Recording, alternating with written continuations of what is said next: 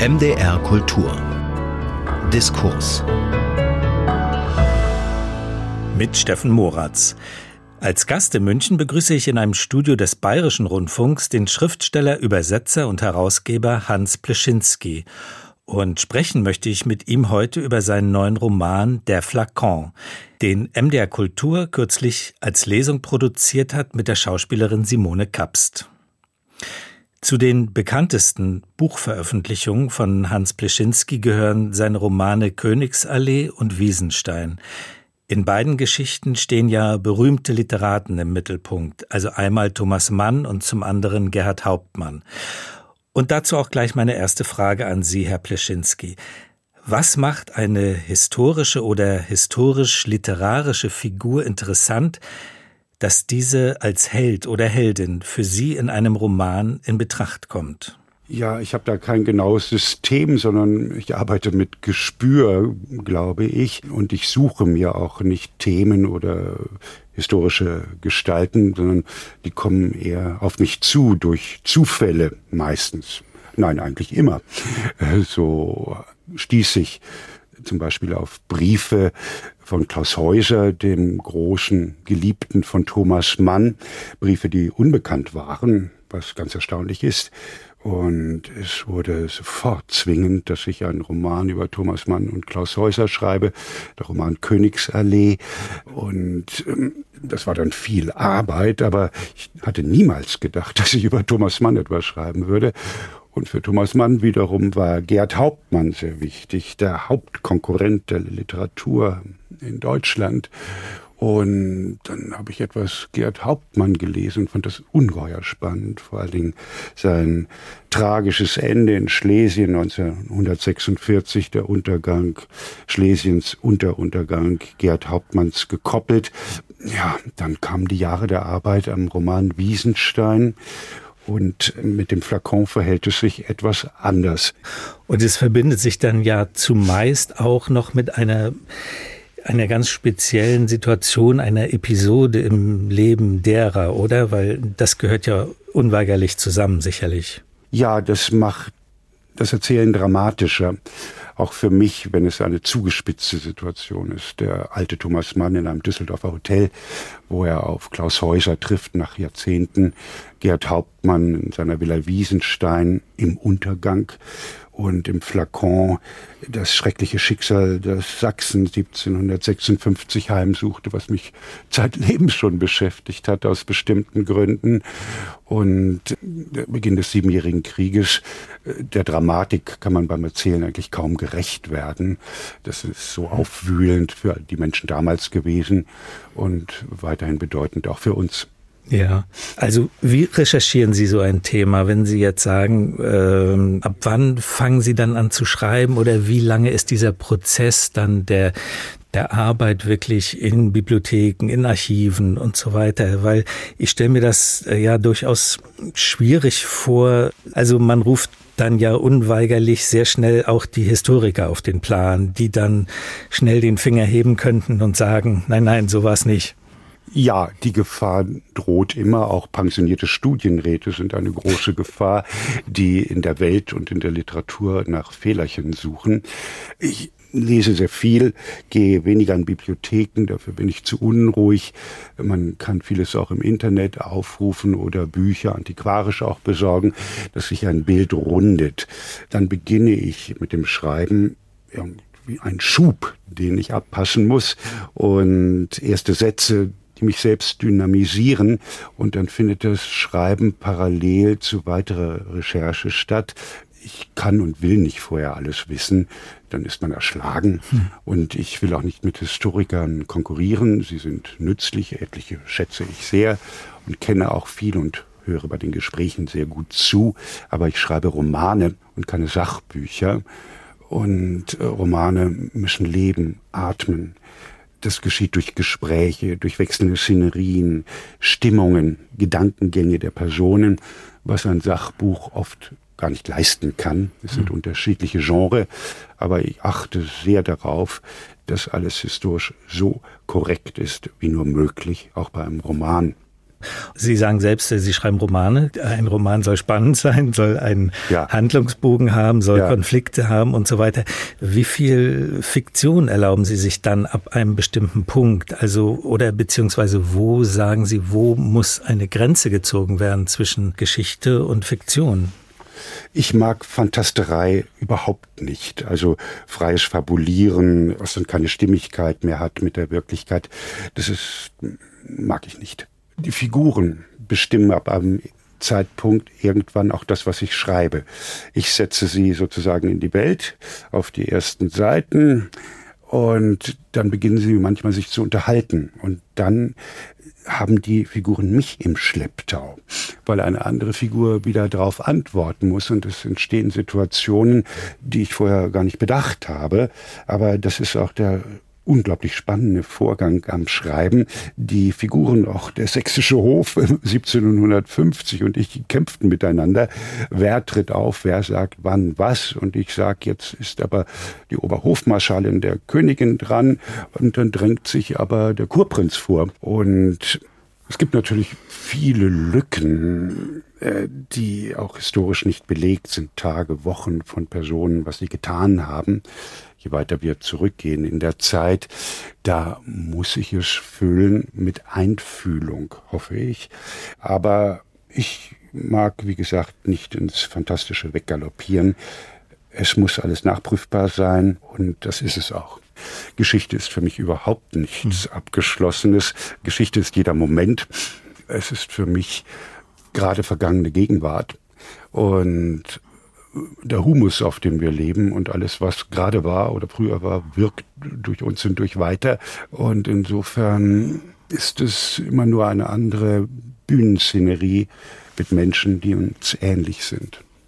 Lassen Sie uns gern auf den Flakon zu sprechen kommen.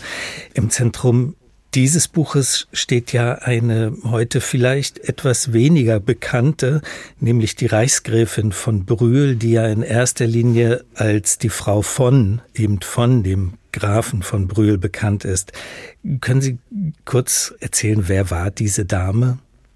Ja, sie stammte aus böhmischem Hochadel, lebte wie viele böhmischer Adel am Dresdner Hof. Ihre Mutter hatte ein hohes Hofamt inne und wollte ihre Tochter auch äh, gut und standesgemäß verheiraten. Die schöne, lebhafte Franziska von äh, Kolowrat Krakowski, so hieß sie mit dem Mädchennamen. Und es wurde eine Ehe mit dem älteren Grafen Brühl angestrebt. Das funktionierte auch. Es war offenbar keine hochleidenschaftliche Beziehung, aber so wie die Briefe es belegen, doch durchgehend eine äußerst liebevolle Ehe mit etlichen Kindern. Und sie wurde nach der Königin die zweite Dame Sachsens, auch durch ihr Amt am Hof und durch die geradezu Allmacht ihres Mannes, des Grafen Brühl.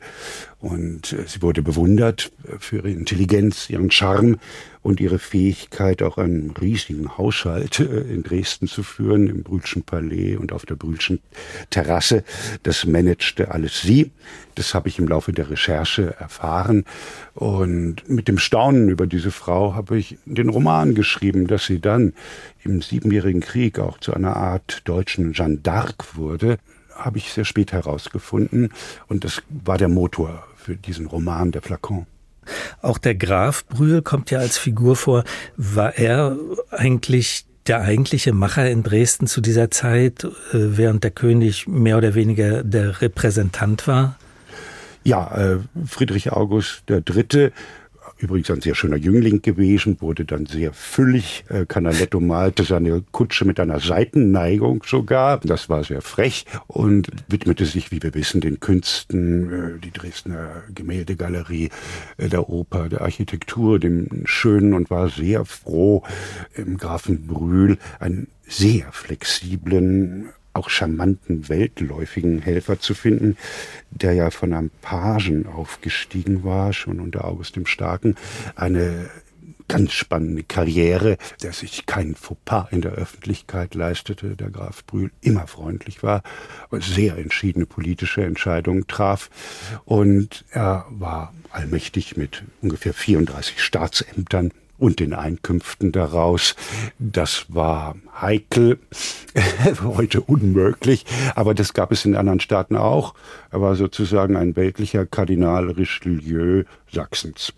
Er kam aus Thüringen, oder? Ja, Ganglöf-Sömmern, ein kleines Gut einer alten, verarmten Familie, mhm. war dann Page in Weißenfels und gefiel dort der Herzogin auch sehr als gescheiter junger Mann, der sie auch zur Leipziger Messe begleitete. Dort äh, wurde August der Starke auf ihn aufmerksam und so begann die Karriere.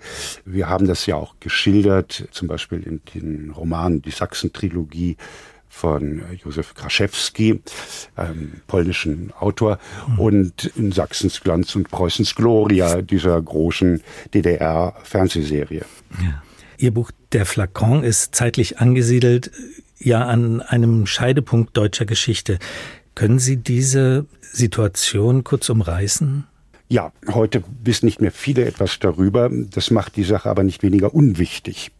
1756 überfiel ohne Kriegserklärung Friedrich der Große Sachsen. Das war der Beginn des Siebenjährigen Kriegs in Europa. Und das war ungeheuerlich. Man überfiel ohne Kriegserklärung keinen Nachbarn. Das war außerhalb jeder Form. Und Sachsen wurde seine Beute und finanzierte eigentlich den Siebenjährigen Krieg. Das war die besondere Situation. Und in der Tiefe, so wie ich es sehe, ging es darum, was gewinnt in Deutschland die Oberhand, auch mentalitätsmäßig. Das sächsische Wesen, das glanzvolle Sachsen, das kulturreiche Sachsen oder das viel militärische Preußen. Und die Sieger schreiben die Geschichte, das war dann Preußen und Sachsen fiel in den Schatten und war auch ausgeblutet und eigentlich bis heute gedemütigt. Es war viel größer als heute, dreimal so groß. Es reichte fast bis vor Potsdam. Und das ist ein gewaltiger Knick in der deutschen Geschichte. Sachsen war reich, tonangebend, kulturell eben für 100 Jahre die Führungsregion in Deutschland, in der Musik, in der Literatur, in der Baukunst. Und das ging alles den Bach runter durch diesen Überfall, gegen den man sich nicht wehren konnte, weil die sächsische Armee zu klein war, die einzige in Europa, die komplett mit Perücken ausgestattet war, aber am Königstein kapitulieren musste, auch wegen einer furchtbaren Grippeepidemie. Und das war ein großer Wendepunkt in der deutschen Geschichte. Das sahen auch die Zeitgenossen so. Die Kapitulation der Sachsen vor den Preußen am Königstein.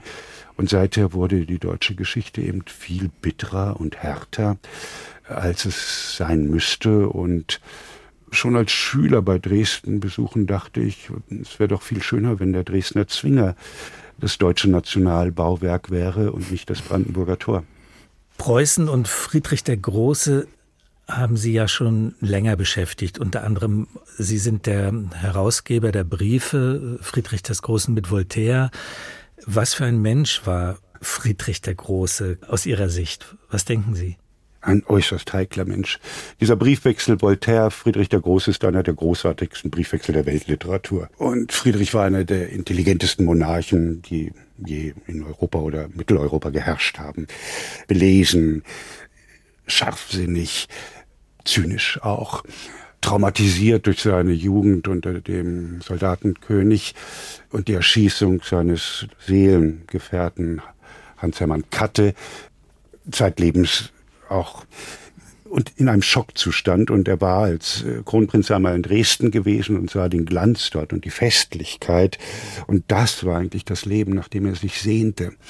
Und die Kriege gegen Sachsen wirken auch ein wenig so, als wollte er das haben oder das zerstören, was er nicht bekommen konnte. In Kriegszeiten war er sehr scharf, strategisch sehr klug. Und da hatte das sächsische Militär keine Chance, das etwas behäbig war und ähm, an die Feste gewöhnt war. Wobei übrigens Friedrichs Bruder äh, Prinz Heinrich der noch bessere Feldherr war als Friedrich. Wie ich von Ihnen gehört und kürzlich auch gelesen habe, beschäftigt Sie das Thema aus dem Flakon ja schon sehr lange. Und Sie hatten es eingangs auch schon gesagt, eigentlich seit Jugendjahren. In denen Sie nämlich als westdeutscher Jugendlicher Dresden kennengelernt haben. Ja, das ist etwas schräg in meiner Biografie. Ich wuchs in einer Schmiede in der Lüneburger Heide, drei Kilometer neben der sogenannten Zonengrenze auf, mit all den Schrecknissen, die das mit sich brachte.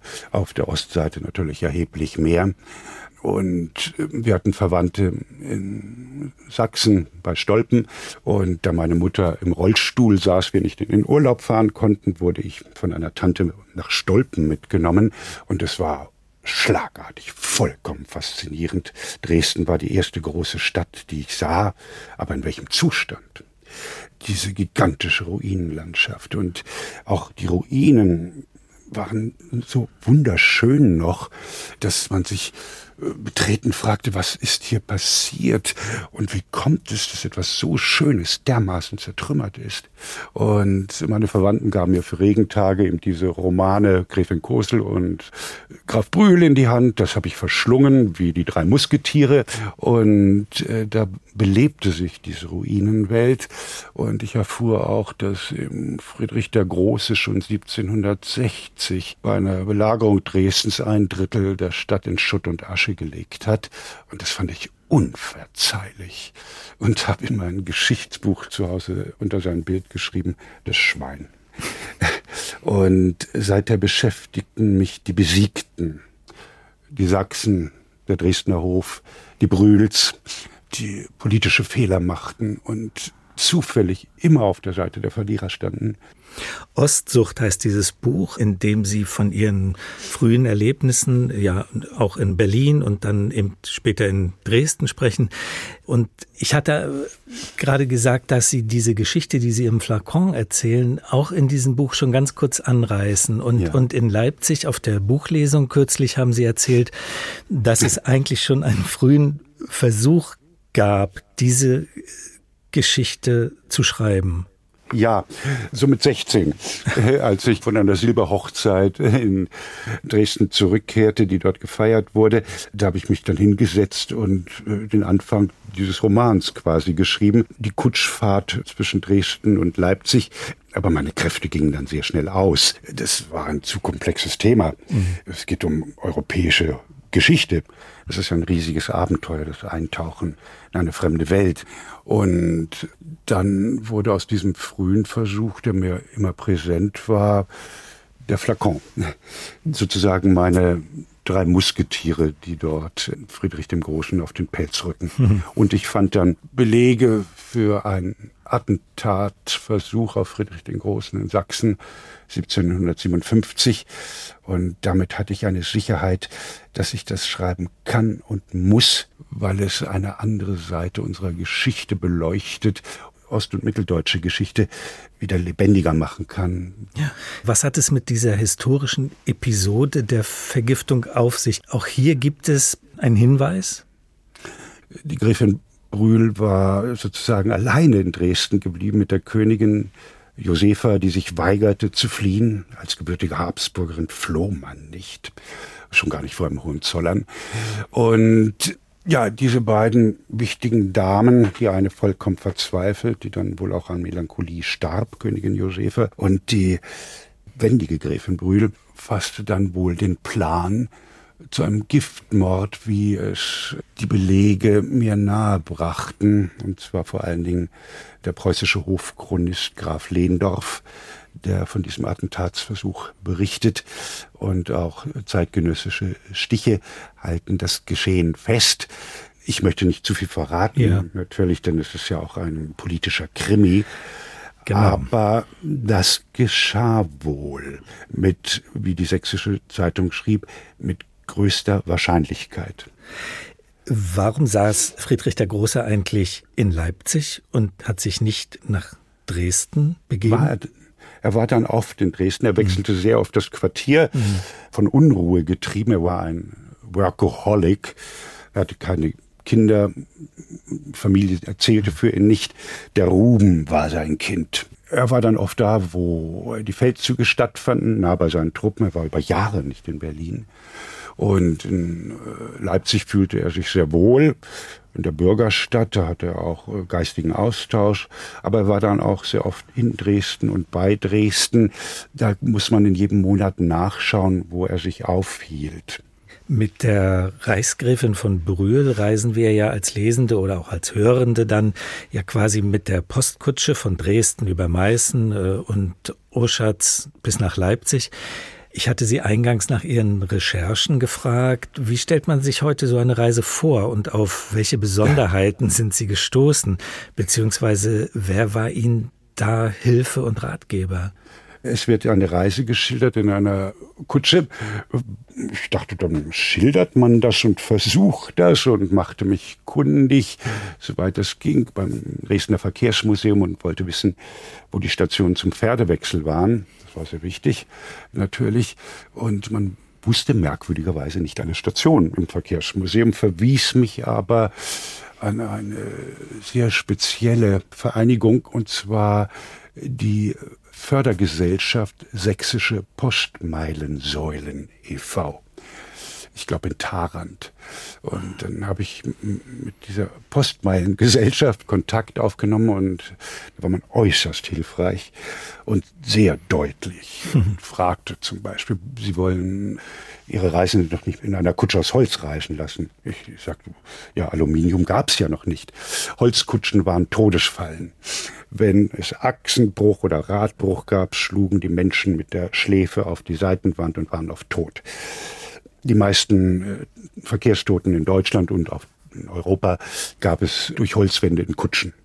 In Sachsen war man moderner und hatte Kutschen aus Weidengeflecht. Die waren im Sommer auch äh, klimatisch angenehmer und weniger äh, tödlich. Und das waren dann sehr viele Details, die ich erfuhr hm.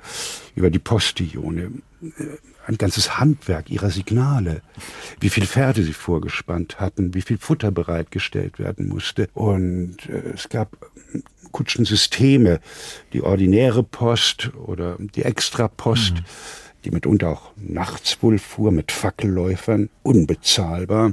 Und äh, eine sächsische Besonderheit offenbar die Küchenkutsche, die offenbar von Leipzig nach Dresden speziell für den Hof äh, wahrscheinlich leicht Verderbliches ganz schnell brachte. Das ist ein ganzes Netzwerk und man sieht, die Menschen damals lebten mit der gleichen Fülle und Komplexität wie wir heute. Es ging nur nicht um E-Motoren oder Verbrennermotoren, sondern welche Pferde vorgespannt waren und wie gut die Wagenräder geschmiert waren. Mit an der Seite dieser Reichsgräfin von Brühl reist ja eine Frau von Barnhelm, also beide inkognito zwar, aber wir erfahren ihren Namen, Frau von Barnhelm.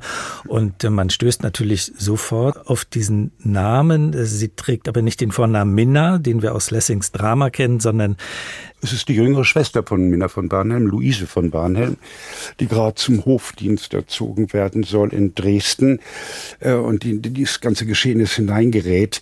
Aber die Barnhelms waren offenbar sehr muntere Töchter, die sich auf der Welt ganz gut durchschlugen. Und nach äh, Lessings, Minna von Barnhelm, wurde viel geforscht, wer sie war, woher sie kam. Und meinetwegen kann man das auch auf ihre jüngere Schwester Luise von Barnhelm weiter ausdehnen. Also Sie schildern einerseits das Land Sachsen im Kriegszustand und erzählen andererseits immer wieder von der reichen Kulturlandschaft Mitteldeutschland ja. und ihren prägenden historischen Figuren. Diese Ambivalenz macht ja auch ein, ja, eigentlich einen absoluten Reiz des Buches aus. Wie sehen Sie das? Ist bleibende Geschichte eigentlich unweigerlich mit Krieg und Machtkämpfen verbunden? Selbstverständlich, leider. Aber hm, ich wollte die mitteldeutschen ja. Glanzzeiten feiern, eben auch für die Leser weiter im Westen, weil Leipzig, der 80 Prozent der deutschen Bücher wurden dort gedruckt. Bedeutendste Dichter lebten dort, das Hochdeutsch wurde dort mitgeprägt. Dem wollte ich auch ein Denkmal setzen, den Menschen, die dort lebten und wirkten. Und diese Glanzzeiten waren da, sie gingen unter. Und insofern entspricht die Geschichte des Flakons vielleicht ein wenig der Fahrt der Titanic mit vollen Lichtern in den Ozean. Es wird gefeiert und dann nähert sich der preußische Eisberg und schlitzt den Rumpf auf. Das ist in etwa die Dynamik dieses Romans. Herr Pleschinski, ich bedanke mich an dieser Stelle ganz herzlich für unser Gespräch, wünsche Ihnen weiterhin viel Erfolg mit dem Roman Der Flakon und unseren Hörerinnen und Hörern viel Vergnügen mit der Lesung des Buches, zu hören aktuell in der Lesezeit von MDR Kultur und natürlich auch in der ARD Audiothek.